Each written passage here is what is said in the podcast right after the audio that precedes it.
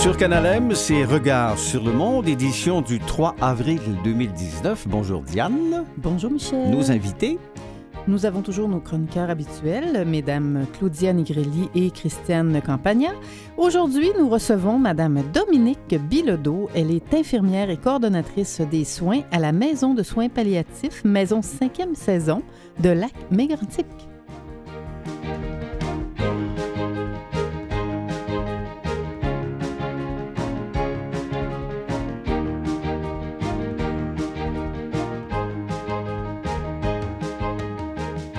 Madame Campagna, bonjour. Bonjour. Vous avez encore fouillé là sur le net et vous avez trouvé des choses exceptionnelles. Oui, je suis tombée euh, sur un article dans un journal britannique, si je me souviens bien, sur euh, les liens entre handicap visuel et genre euh, dans les pays en voie de développement.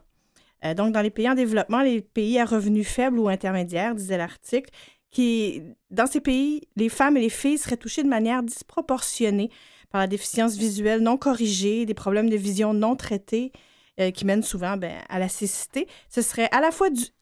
C'est dû aux inégalités, mais ça contribue aussi aux inégalités puisque ça veut, veut pas, ça, ça, ça leur coupe des chances euh, de s'en sortir aussi en même temps. Euh, L'inégalité augmente pour les cas de vision grave, les femmes représentant les deux tiers de toutes les personnes considérées aveugles dans les pays en voie de développement. La prévalence plus élevée de certaines maladies infectieuses chez les femmes est en partie due au rôle traditionnel. Euh, S'occuper des enfants expose les femmes à des risques d'hygiène qui augmentent les risques de contracter le trachome. Et l'irritation des yeux causée par la cuisson au feu de bois aussi Ah est ouais. un risque, selon Mme Jennifer Gershbeck de la Fred Hollows Foundation et coprésidente du groupe de travail sur l'équité entre les sexes à l'Agence internationale pour la prévention de la cécité. Euh, la collecte d'eau aussi, le lavage, euh, parce que c'est pas dans les mêmes conditions dans lesquelles nous on fait ça, donc euh, sont propices à attraper certains parasites qui pourraient causer des handicaps visuels. Aussi, l'accès des femmes aux soins préventifs, au diagnostic ainsi qu'au traitement ou à la correction est plus faible que chez les hommes, ce qui signifie que ces problèmes oculaires ont plus de chances de se détériorer et de causer des handicaps permanents. Les raisons sont complexes. Euh, les femmes ont moins de chances d'être économiquement actives, elles ont moins de contrôle sur les budgets familiaux et la priorité est d'investir dans la santé du soutien de famille qui bien souvent est l'homme. Euh, les responsabilités fa- familiales laissent aussi également aux femmes peu de temps pour accéder aux services de santé.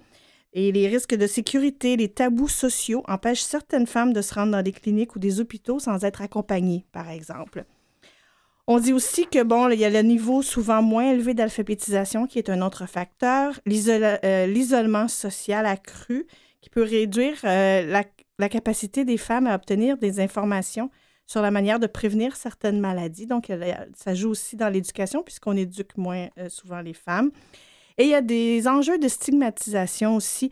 Le port de lunettes est souvent moins bien vu chez les femmes. Ah oui. Euh, dans certains pays, ça, en Asie du Sud, par exemple, on peut considérer euh, les femmes portant des lunettes comme étant défectueuses et donc les moins... femmes sont défectueuses Ouais. parce qu'elles portent des... Oui, donc moins On aura susceptibles... tout entendu. Ouais. Oui, Moins susceptibles de se marier, alors qu'à l'inverse, chez l'homme, ça leur donnerait un air intelligent. Ah, voilà une autre, On a euh, du une autre chose. Oui, Du vraiment. Et les conséquences de ça sont très graves parce que ça peut conduire ces filles-là à être cachées par leur famille, à être abandonnées par leur mari, à être séparées de leurs enfants. Euh, les femmes handicapées sont, moins sont aussi toujours plus susceptibles de subir des violences sexuelles et physiques. Ça, c'est pas vrai seulement dans les pays en voie de développement, c'est une statistique pour tous les types de handicaps et euh, particulièrement les handicaps intellectuels.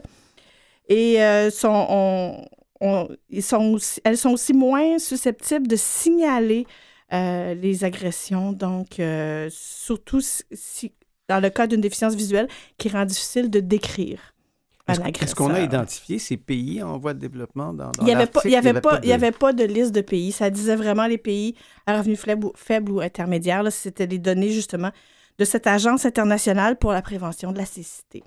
Il y a encore beaucoup de travail à faire dans notre monde. Oui, beaucoup. Merci beaucoup, madame. Je vous en prie. Bonne semaine. Les blés sont mûrs et la terre est mouillée. les grands labours dorment sous la gelée. L'oiseau si beau qui s'est envolé. La porte est close sur le jardin fané.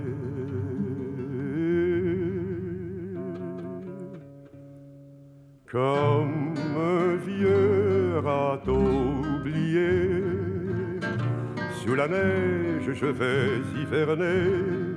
Photos d'enfants qui courent dans les champs seront mes seules joies pour passer le temps.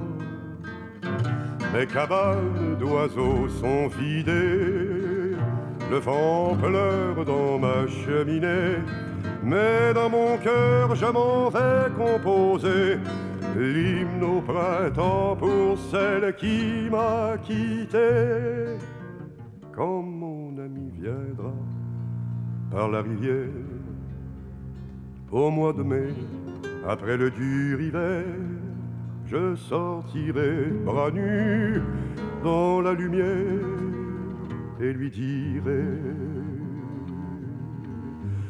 le salut de la terre.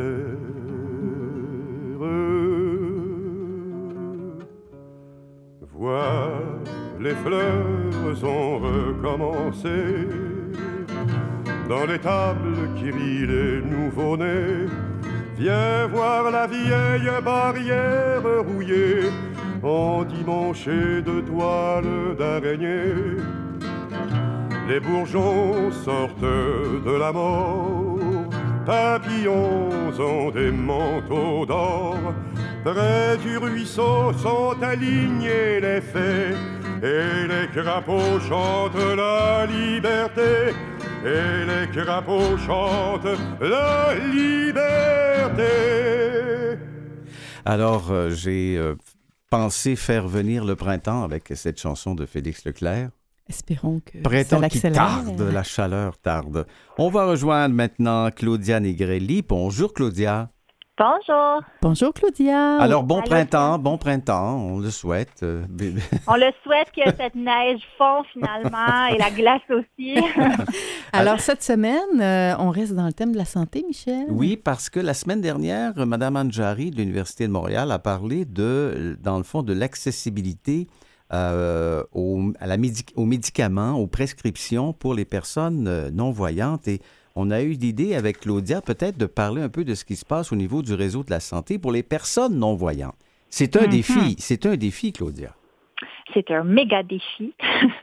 Donc euh, oui, tout à fait, Anne-Marie, elle a très raison. Donc euh, une des, des premières choses qui doit être fait, à mon avis, c'est de vraiment mettre du braille sur tout médicament euh, vendu euh, bon, à tout le monde, tel que l'Advil, euh, et compagnie. Donc, on sait très bien que euh, nos voisins du Sud, aux États-Unis, le font déjà. Dans la grande chaîne euh, Walgreens, c'est déjà disponible et dans autres chaînes aussi de, de pharmaceutiques. Donc, je pense que c'est très important qu'ici, on prenne l'exemple et que déjà le braille soit, mettre- soit mis sur euh, tout étiquette euh, médicament. Parce qu'on on- on n'y pense pas nécessairement, mais quand Mme Jarry nous a parlé de cela, c'est pour ça qu'on on, on a demandé à Claudia de, de- de nous raconter un peu comment vous vivez ce genre de situation, parce que c'est quand même c'est quand même grave. Vous recevez une prescription, c'est une médication, et euh, c'est impossible pour vous de lire la posologie ou com- comment vous faites, comment ça fonctionne? Ben, Exactement. On parle, on parle de Tylenol, Advil et compagnie, mais aussi quand on, on va chercher le, le médicament, avez touché un bon point, Michel, c'est que il donne des papiers, donc il y a un panoplie de, de papiers pour qu'on puisse savoir la posologie. Euh, moi, personnellement, je dis toujours, je veux pas de papier. Premièrement, question que je peux pas les lire. Deuxièmement, question environnementale. Ça fait un petit, euh, donc on essaie de faire zéro déchet le plus possible, mais j'ai pensé peut-être à un petit quelque chose, tant qu'à nous envoyer euh, peut-être pas la prescription par courriel, parce que ça, ça reste personnel, mais même juste la posologie par courriel. Donc ça, ça peut être vraiment quelque chose qui, pour eux, c'est déjà dans le système. Puis quand on pense qu'ils impriment ces papiers-là, ben, c'est parce qu'ils ont quelque part un document euh, enregistré dans un ordinateur euh, quelque part. Donc, à ce moment-là, avec le document, vous pouvez, euh, par, avec votre appareil, vous pouvez le lire finalement. Le... Exactement, exactement. Et c'est sûr que, bon, je parle pour moi qui a pas beaucoup de vision. C'est on généralise. Peut-être les gens, ça fait leur affaire quand ils donnent le papier, on parle de grossissement, donc une télévisionneuse. Mais encore là, c'est, ça prend un peu plus de temps de lire avec une télévisionneuse euh, ou une application de grossissement euh, d'écriture que justement à une vitesse qu'on peut le lire euh, avec un lecteur d'écran tel que VoiceOver ou, ou JAWS ou ZoomText maintenant. Vous, avez, vous nous avez raconté que vous avez vécu une expérience dans une pharmacie dernièrement. Voulez-vous que je la raconte? Oui, allez-y. Donc, euh, oui, très drôle. Donc, euh, je prends de plus en plus l'autonomie. Donc, je vais vraiment faire des choses par moi-même, comme tous gens handicapés visuels. Évidemment, il arrive un moment où est-ce qu'on veut faire des, choses par nous-mêmes. Donc, je suis allée à la pharmacie dernièrement chercher une nouvelle prescription, donc telle qu'un sinus rince. Et je suis allée avec une de mes amies en attendant, elle dit, ben, garde, elle dit, vas-y toute seule. Elle dit, moi, je suis là, s'il y a quelque chose, tu viendras me voir. Et à un moment donné, à la fin, elle, était pas mal, elle riait très, très fort euh, quand on était dans l'auto parce que moi, je comprenais pas. Mais le pharmacien, quand il m'expliquait la posologie, ben, ça a l'air qu'il faisait des signes en même temps. Donc, euh, vraiment des, mouvements, euh, des mouvements avec ses mains, tels que, ben, là, vous remplissez le verre ici, euh, puis là, ici, ça veut dire qu'il faisait ici avec ses mains. Il était certainement plein de bonne volonté. oh, mais, c'est ça justement que je m'en allais dire. C'est sûr que la volonté était là, mais c'est vraiment de peut-être, peut-être ça serait vraiment quelque chose qui, ouvrirait une porte justement pour des gens non-voyants, de, très important d'éduquer quoi faire. Hein. Donc, euh, les, il était vraiment très, très, très gentil. J'ai trouvé ça génial, mais c'est peut-être pas nécessairement la bonne chose à faire, euh, mais pour le prendre en riant. Puis évidemment, j'ai, pas pu euh, le savoir parce que mon ami riait trop. je l'ai juste eu dans l'auto, mais peut-être j'aurais peut-être dû le corriger, mais c'était très, très drôle. Euh, ouais, on vit pas mal de situations tout le temps comme ça. Claudia, est-ce que les hôpitaux sont bien adaptés pour les personnes malvoyantes? Euh, ça dépend qu'est-ce que vous voulez dire par adapter. Donc, c'est sûr qu'on parle des ascenseurs euh, dans les hôpitaux. Et oui, ils ont du braille, puis oui, ils ont une vocale. Donc, l'ascenseur monte, l'ascenseur descend. Moi, qu'est-ce que je trouve? Est-ce qu'on pourrait faire euh, beaucoup plus de travail tel que les hôpitaux ou des places gouvernementaux aussi? Ça serait vraiment de mettre des enseignes braille aux ouvertures de couloirs, par exemple. Parce que dernièrement, je suis allée aussi à l'hôpital et quand on parle de euh, les enseignes en braille, il n'y en a pas beaucoup. Euh, il n'y en a fait pas. Donc, il y a vraiment des, des euh, enseignes avec des gros caractères. Donc, mettons numéro 5, numéro 4, mais c'est pas en relief ni en braille. Mm-hmm. on limite, on limite une, panoplie de gens qu'ils ne peuvent pas se fier sur une enseigne à gros caractères. Donc, euh, dans le, au niveau du réseau de la santé, il y a encore des choses à faire parce que non seulement vous avez, vous devez faire face bon, à une maladie éventuelle, mais aussi vous devez être en mesure de naviguer à travers, euh, à travers tout ça, à travers les prescriptions et tout. Il y a encore beaucoup de travail à faire. Beaucoup de travail, beaucoup de choses qui sont déjà mises en place, mais c'est sûr qu'il y a, il y a du travail à faire et des fois, les gens, je trouve, en général, comme société, ils pensent trop gros, trop grand. Euh, c'est quelque chose d'énorme. Mais en réalité, c'est des petites, comme j'ai dit, des petites peut-être de nous envoyer des informations par courriel, que ça ne coûte pas plus cher, ça prend une seconde de plus à le faire. Euh, je pense à l'exemple aussi dernièrement, euh, quand je suis allée chercher ma prescription ce mois-ci, ben, ils m'ont demandé qu'ils changeaient les règles aux gens coutus. Puis maintenant, si quelqu'un d'autre vient chercher vos médicaments, euh, faut qu'il signe, faut qu'il écrive une, une un forme, pardon, faut qu'il remplisse une formulaire. Donc, moi, j'ai demandé à la pharmacienne, mais pouvez-vous le faire pour moi? Ah, ben, je sais pas. Donc, c'est vraiment juste de, de questionner. Puis, écoute, ça y a pris peut-être même pas deux minutes le faire étant donné que si moi, il fallait que j'apporte l'affiche à la maison, le faire remplir, retourner. Donc, des fois, c'est juste de sortir de notre petite zone de confort et de poser quelques questions. Les gens sont prêts à nous aider quand on explique c'est quoi exactement qu'on a besoin. Claudia Nigrelli, merci beaucoup d'avoir participé à notre émission. Merci, Claudia. À bientôt. Merci à vous deux. Au revoir. À bientôt, bye bye.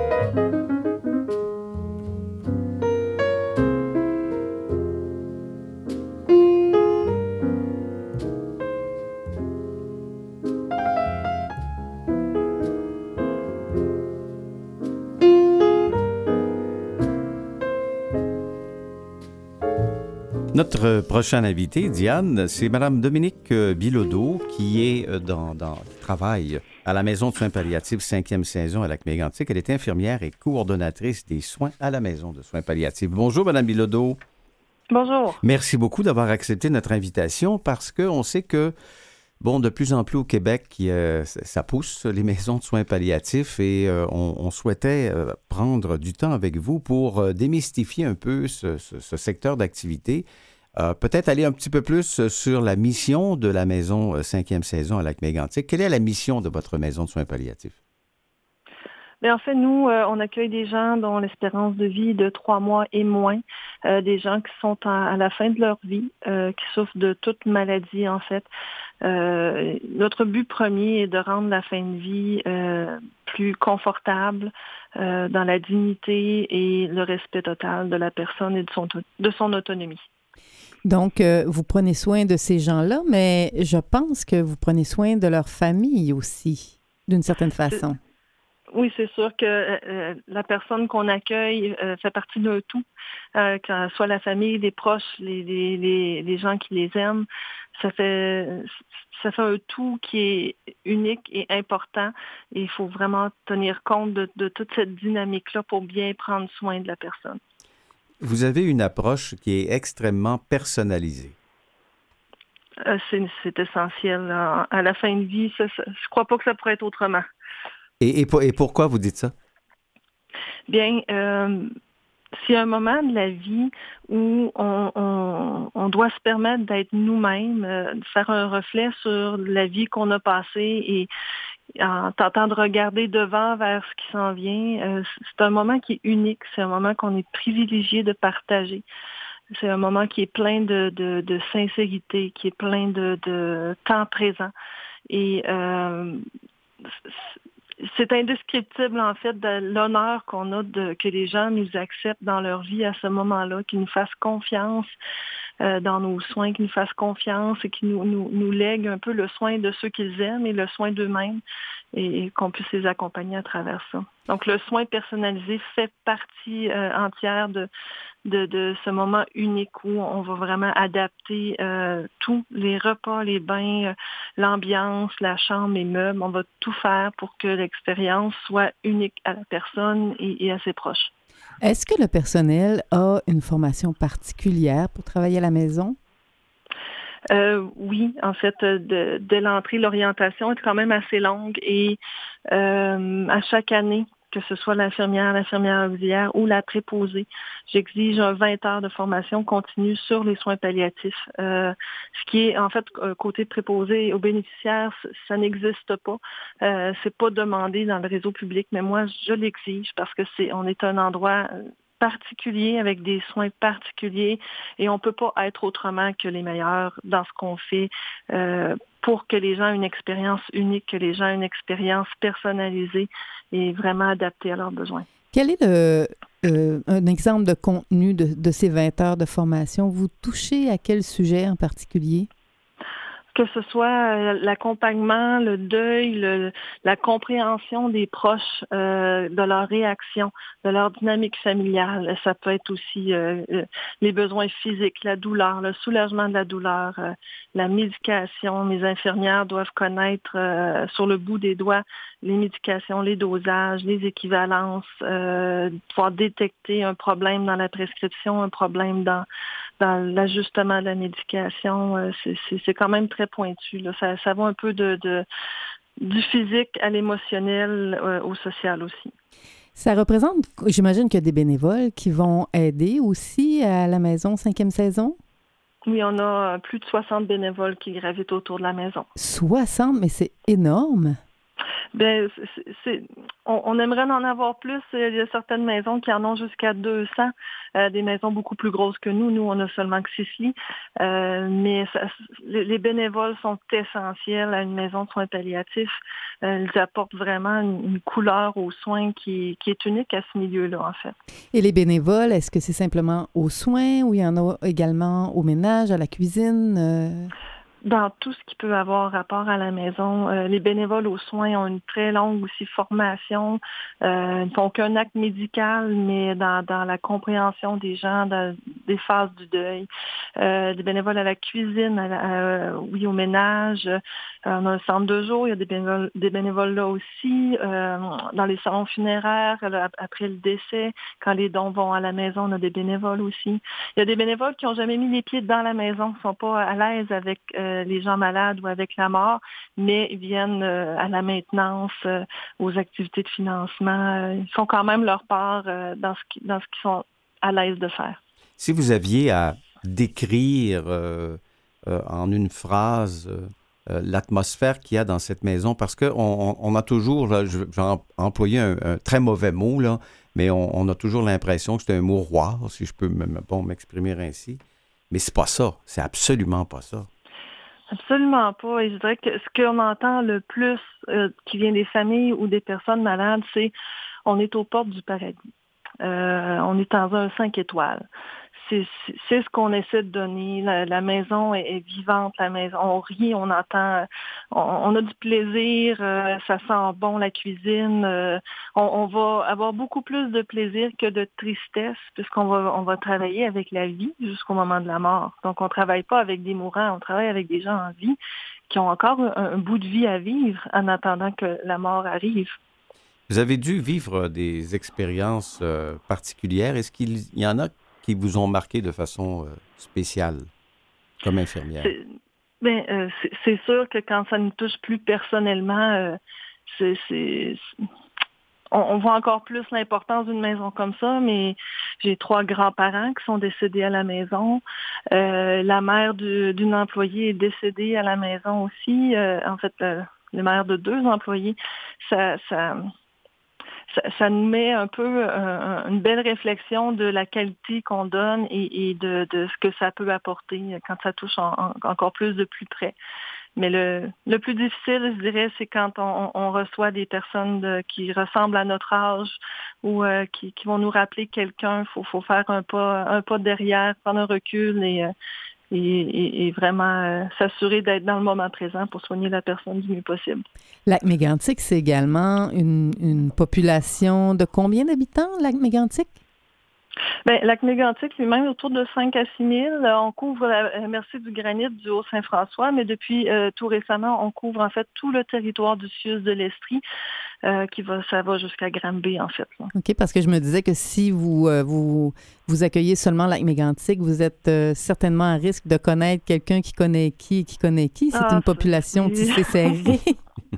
Exactement, c'est sûr, c'est sûr qu'on finit toujours par connaître quelqu'un. Euh, euh, de, je croise des anciens professeurs ou euh, des, gens qui m'ont vu grandir quelque part. Et, mais ça fait plus un, soin encore plus personnalisé du fait que, que on, a une certaine proximité de, de justement, là, de, de, connaître les gens qu'on soigne, mais quand il y a des personnes qu'on ne connaît pas, ben, ils sentent quand même cette ambiance familiale-là.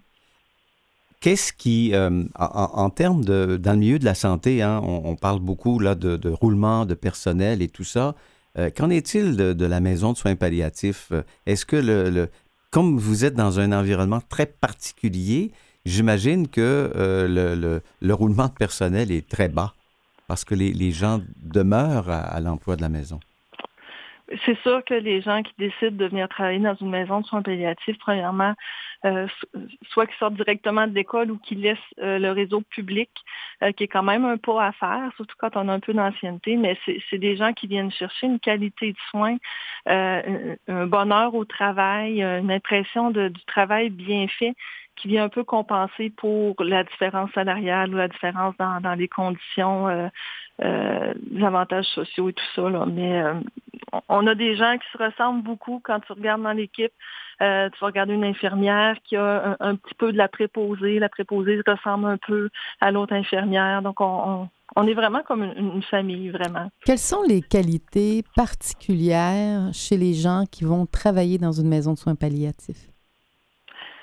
Euh, il faut être capable de euh, L'introspection, c'est la première, première chose. Il faut avoir l'introspection très forte pour être capable de, de prendre un, recul devant des situations, de, de vraiment analyser est-ce que euh, la colère de ce proche-là, est-ce qu'elle est dirigée à moi? Est-ce comment je peux l'aider?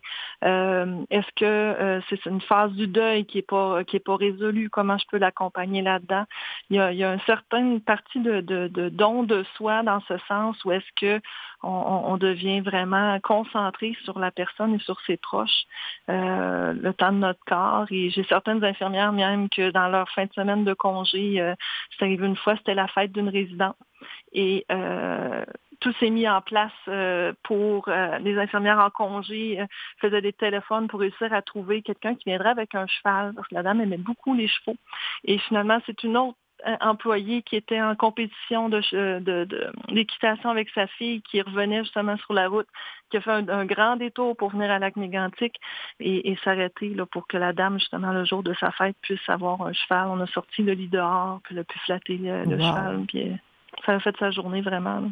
J'imagine que vous devez vivre ce genre de situation de façon euh, assez régulière. C'est très touchant comme histoire. Oui, oui, c'est touchant, mais c'est plein de beauté, c'est plein de, des fois dans un monde où on se demande où est-ce que l'humanité s'en va, mais à tous les jours, on a des preuves que que l'amour entre humains, c'est plus fort que bien des choses. Puis les familles s'attachent à nous, reviennent nous voir par la suite, euh, viennent nous porter des, des cartes, viennent nous juste s'asseoir pour jaser. On a des gens à qui ça, ça fait du bien de venir nous voir, mais, mais on, on garde toujours des bons souvenirs. Là. Euh, on a toujours des petites anecdotes à se raconter. Puis, euh, Madame Bilodeau, on vous garde avec nous parce que on souhaiterait, après la pause, parler un petit peu plus de vous comme infirmière. Pourquoi vous avez choisi ce, ce milieu très particulier qui sont le soin palliatif. On prend une petite pause et on est de retour.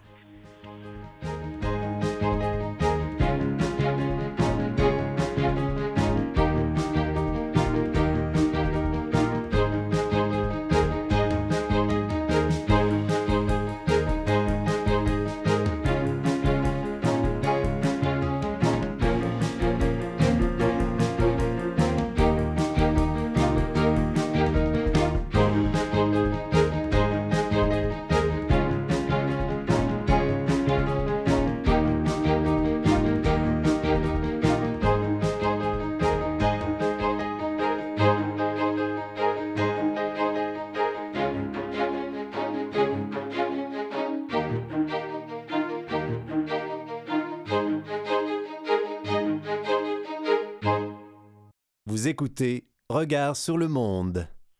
Et nous sommes de retour avec Mme Dominique Bilodeau, infirmière et coordonnatrice des soins à la Maison de soins palliatifs, Maison 5e saison de Lac-Mégantic.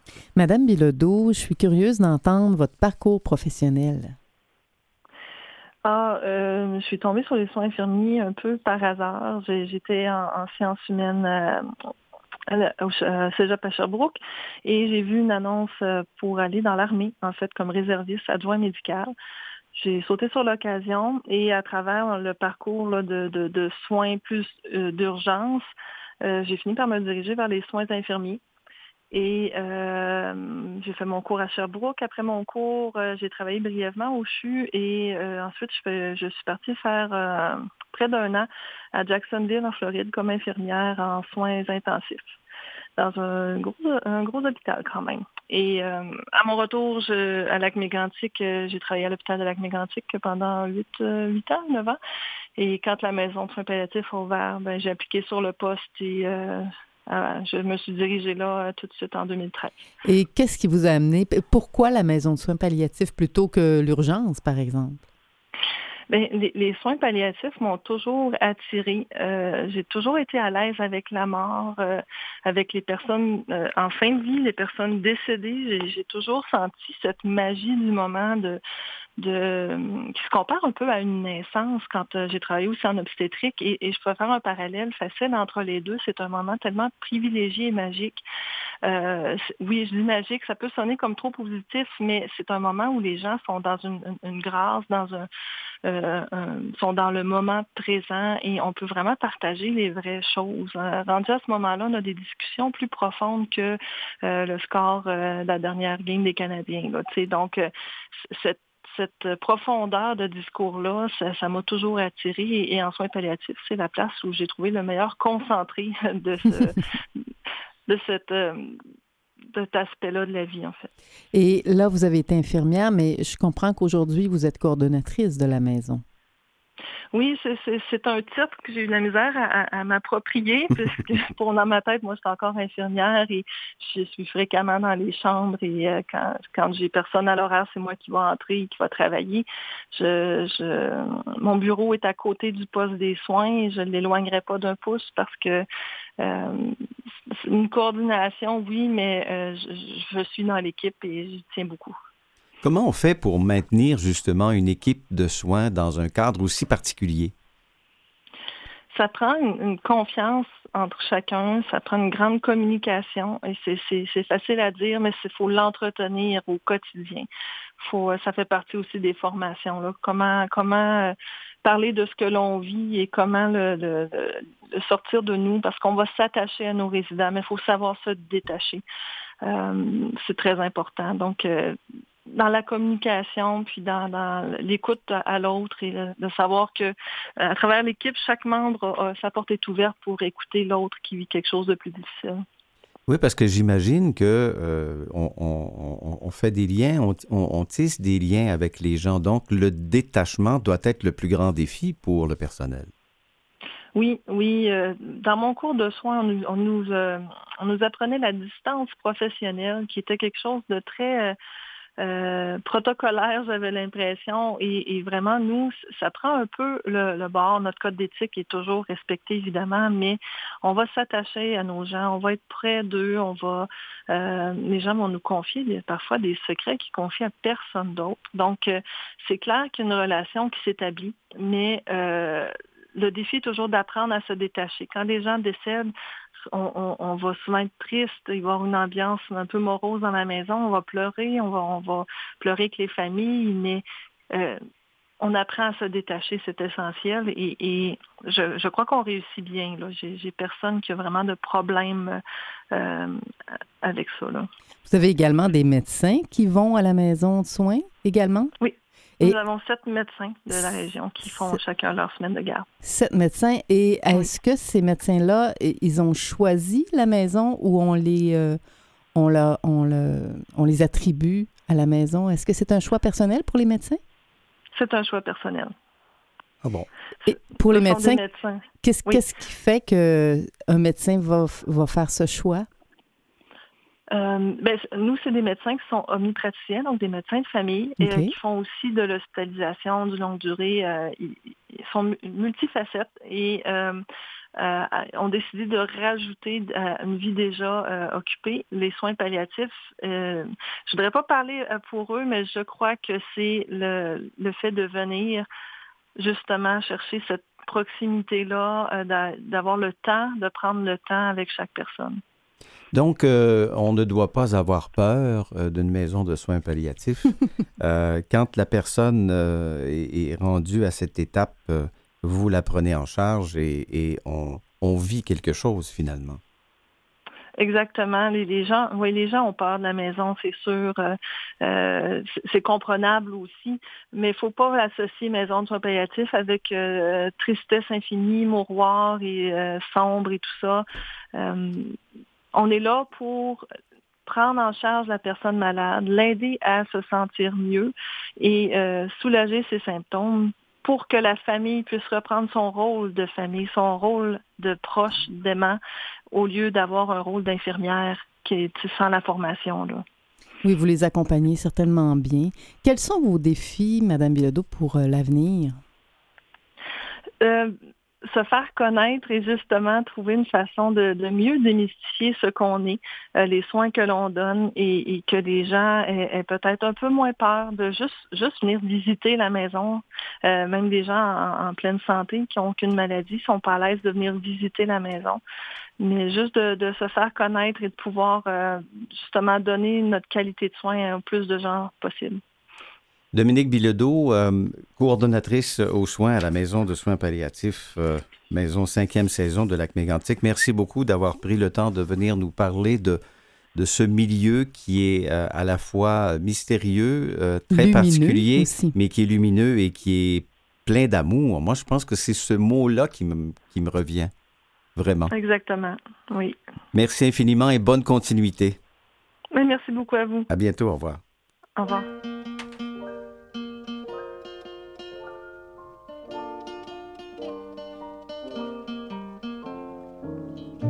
Les hommes vivront d'amour. Il n'y aura plus de misère et commenceront les beaux jours. Mais nous, nous serons morts, mon frère, quand les hommes vivront d'amour. Ce sera la paix sur la terre, les soldats seront troubadours mais nous nous serons morts, mon frère. Dans la grande chaîne de la vie, où il fallait que nous passions, où il fallait que nous soyons, nous aurons eu la mauvaise partie. Quand les hommes vivront d'amour, il n'y aura plus de misère et commenceront les beaux jours.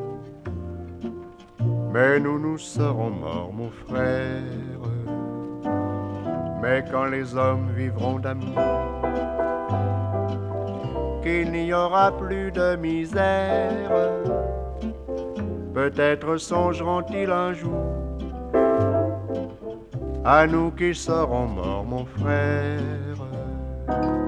nous qui aurons au mauvais jour. Dans la haine et puis dans la guerre, chercher la paix, chercher l'amour, qu'ils connaîtront alors mon frère. Dans la grande chaîne de la vie, pour qu'il y ait un meilleur temps, il faut toujours quelques perdants de la sagesse, et si bas c'est le prix. Quand les hommes vivront d'amour, il n'y aura plus de misère, et commenceront les beaux jours? Mais nous, nous serons morts, mon frère. Alors, euh, Diane, je pense que cette chanson était de circonstance euh, quand on parlait de maison de soins palliatifs et d'amour et tout ça. Comme Mme Jarry était la semaine dernière à sa dernière chronique, on va faire deux fois des coups de cœur aujourd'hui. Ça, fait beaucoup de nouvelles, ça, Michel. oui, mais on a des choses intéressantes. Oui, dont un couple d'entrepreneurs sourds ouvre un commerce à la Chine. Eh bien oui, un couple, c'est le genre d'histoire qui, me fait vibrer. Un couple d'entrepreneurs ouvrira ce printemps une nouvelle épicerie en vrac, épicerie de vrac, pardon, sur la rue Notre-Dame, entre la 9e et la 10e avenue, à la Chine. Le commerce offrira des produits alimentaires variés dans un concept zéro déchet. Alors, Marie-Hélène Hamel et Alain Gravel ne reculent devant rien pour aller au bout de leurs ambitions. Les deux personnes sourdes ont nourri depuis longtemps le désir de se lancer en affaires. Alors, ça va porter le nom de Le Vrac du Canal. L'épicerie offrira aux Lachinois un endroit où il sera possible d'acheter des aliments selon le format désiré. Plus de 120 produits différents seront offerts dans ce commerce écologique. Alors, si pour certains, être sourd peut représenter un obstacle à la communication, il en est tout autrement pour Marie-Hélène et Alain. Alors, ils disent eux-mêmes, nous nous débrouillons très bien avec les gens. Nous n'entendons pas, mais nous pouvons lire sur les lèvres et nous avons accès à différents outils pour nous faire comprendre. Nous avons le désir de créer de bons liens avec nos clients. Et d'ailleurs, une interprète sera disponible sur place dès l'ouverture. Les entrepreneurs comptent également apprendre la langue des signes à leurs futurs employés. Leur plan inclut l'installation d'une tablette intelligente aux caisses sur lesquelles les signes de base de salutation et de politesse seraient illustrés.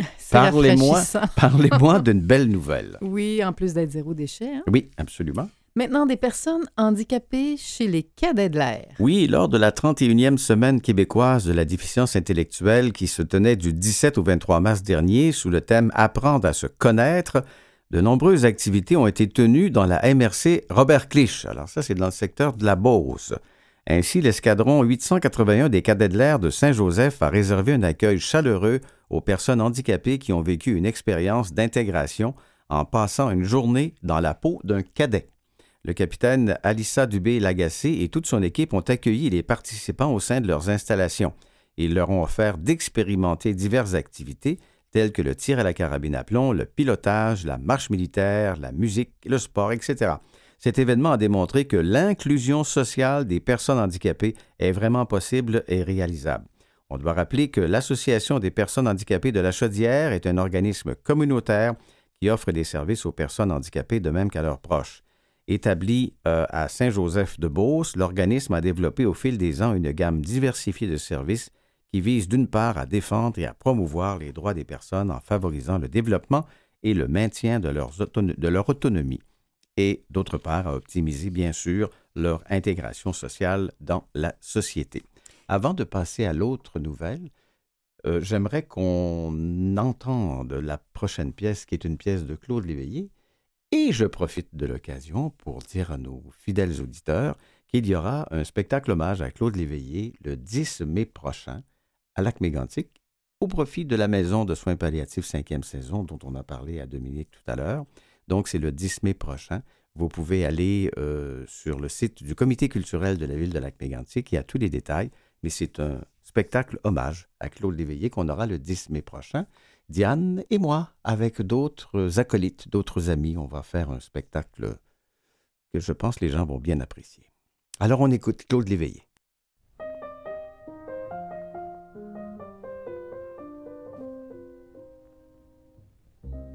Emmène-moi au bout du monde, emmène-moi comme autrefois, emmène-moi rien qu'une seconde. Et si loin tout ça pour toi Pourquoi faut-il que dans la vie il soit des jours où c'est fini? Pourquoi faut-il que dans ma vie, ce soit toi qui me l'aies appris? Souviens-toi le dimanche, on regardait passer ceux qui avaient de la chance, ceux qui ne sont pas pressés, ceux qui ne sont pas à pied. On se contentait de bancs ou de carrés de pelouse et tu me disais, viens-t'en. Mais moi je regardais ta blouse, quel beau dimanche c'était, et l'on s'aimait, et l'on s'aimait. Emmène-moi au bout du monde. Emmène-moi comme autrefois. Emmène-moi rien qu'une seconde.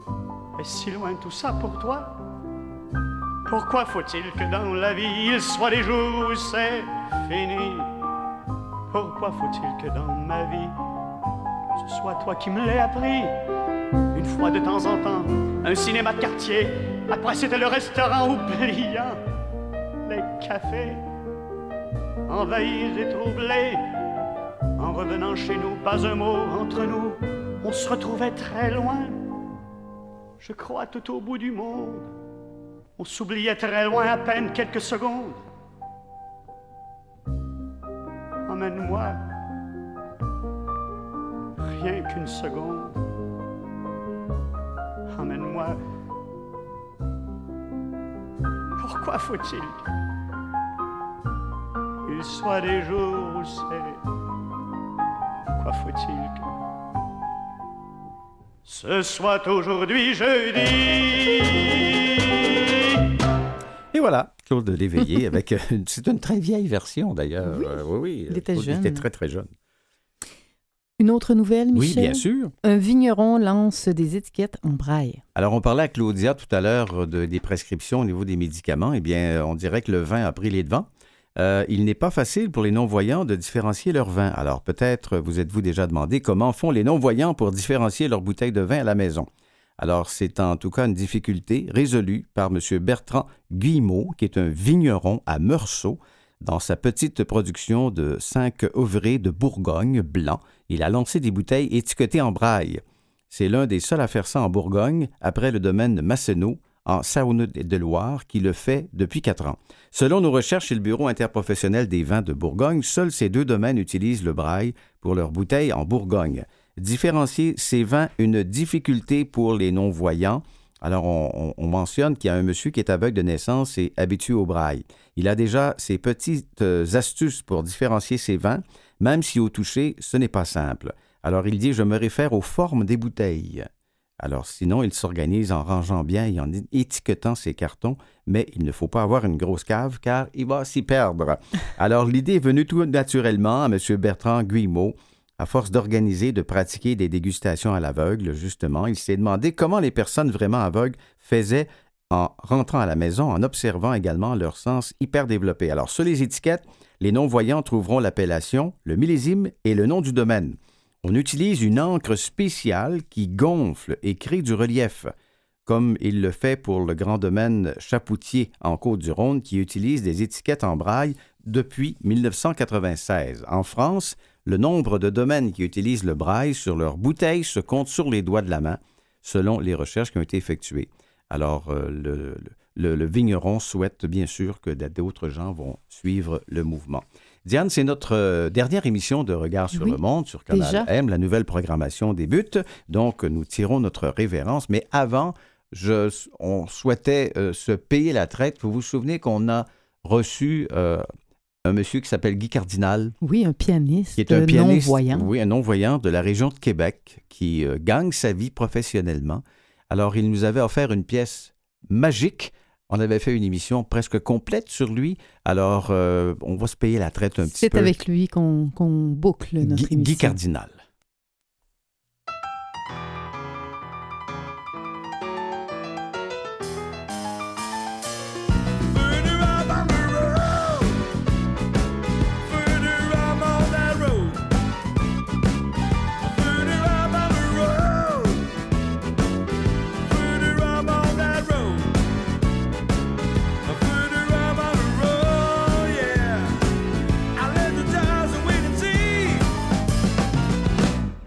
say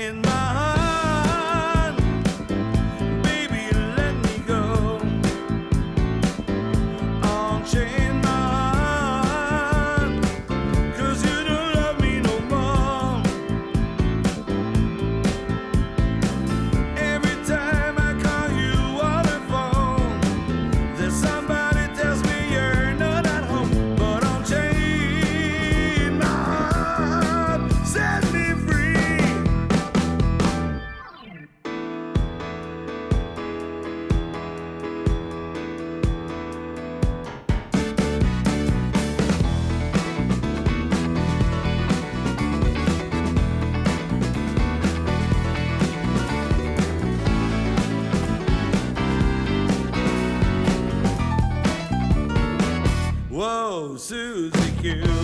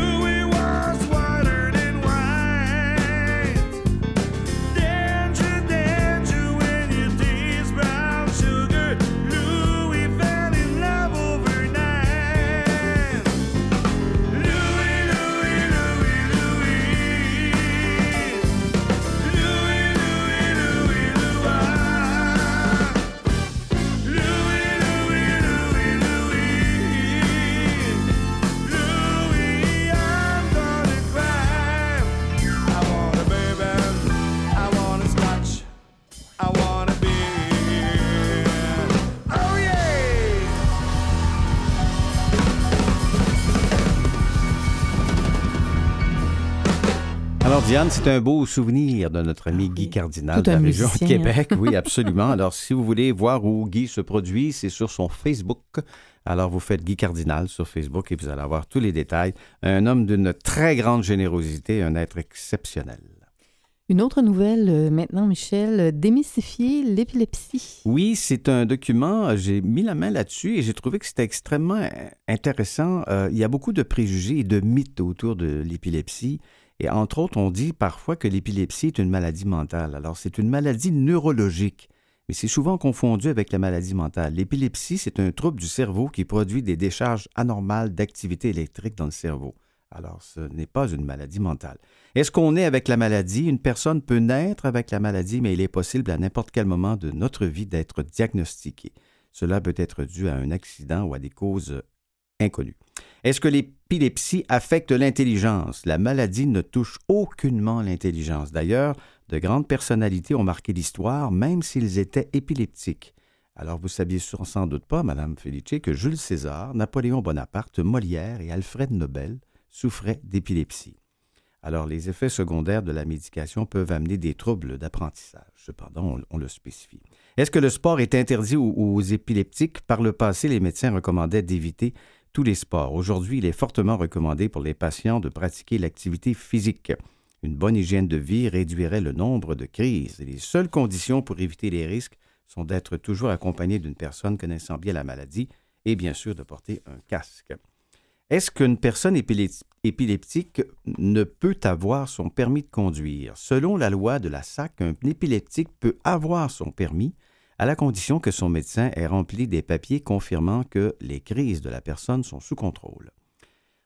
Euh, il y a aussi un mythe qui dit qu'un épileptique ne peut pas travailler. Alors, une personne épileptique peut travailler, sauf certains emplois seront refusés pour cause de sécurité. Par exemple, la conduite d'engins de poids lourds.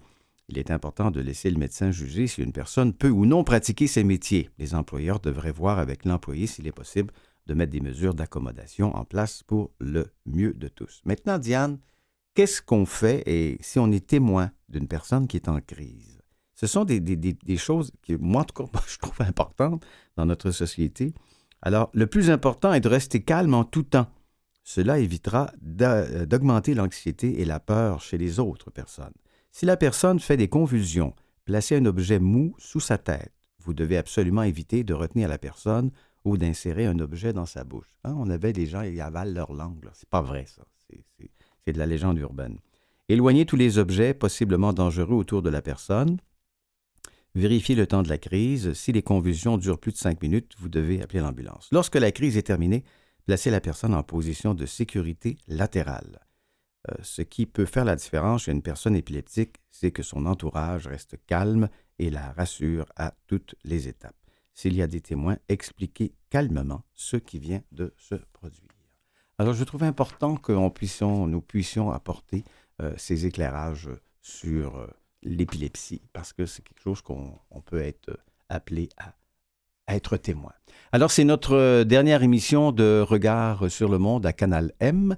Merci beaucoup à nos chroniqueurs, Diane. Il y avait Claudia. Claudia Negrilli. Il y avait Mme Anne Jarry, qui est professeure à Christina Campagna. voilà. Et bien sûr, notre, à la régie, notre technicien professionnel, compétent, Maurice Bolduc. Merci à toute l'équipe aussi de Vues et Voix Canal M pour cette formidable expérience de regard sur le monde. Diane, merci d'avoir participé. Ben merci. euh, Et on se dit peut-être ailleurs, sous d'autres cieux. merci d'avoir animé. Michel. Vous le faites comme un maître. À bientôt.